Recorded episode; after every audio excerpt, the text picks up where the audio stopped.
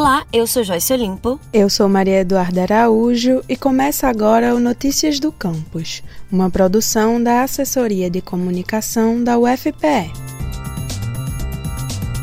Este ano, a Organização das Nações Unidas completou 75 anos de fundação e, em comemoração, a ONU lançou um concurso mundial de fotos intitulado de o mundo que queremos. A campanha surgiu através de um apelo do secretário-geral da organização, que queria ouvir diretamente dos povos do mundo sobre suas esperanças e sonhos para o futuro.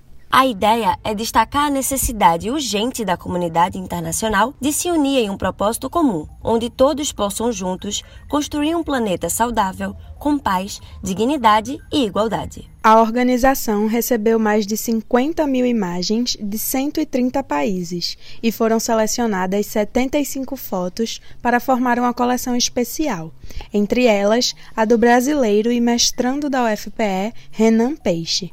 Nós conversamos com Renan, que nos contou como foi escolhida a fotografia para participar do concurso. A história dessa fotografia foi a seguinte: eu fui convidado por um grupo de dança de mulheres negras chamado Aragotimé, que na verdade não é só um grupo de dança, né? É um grupo de dança e de trocas. Então surgiu dali várias fotografias bonitas, mas essa me chamou bastante atenção quando eu pensei em escolher uma fotografia para concorrer a essa exposição. Então essa me chamou bastante atenção atenção pela naturalidade das mulheres e queria expressar isso dentro da, da minha proposição, né? Um mundo onde as mulheres negras fossem tratadas dentro do seu estado de felicidade, né?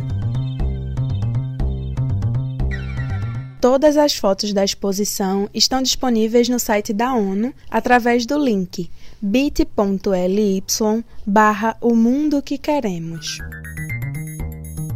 Acompanhe agora o que acontece na UFPE.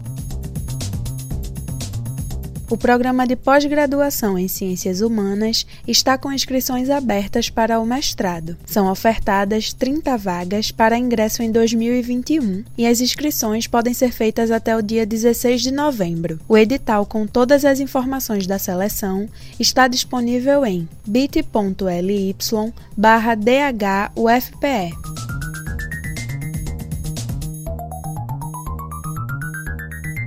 Quer ficar por dentro de tudo que acontece na universidade? Acesse o nosso site ufpe.br/agência.